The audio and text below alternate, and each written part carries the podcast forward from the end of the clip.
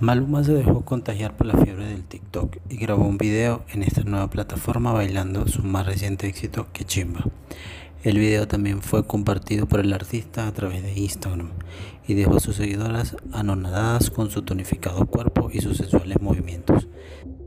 Sin embargo, no falta quienes hicieran uno que otro comentario o les llamara la atención el hecho de que en el clip el cantante colombiano bailara junto con otro hombre.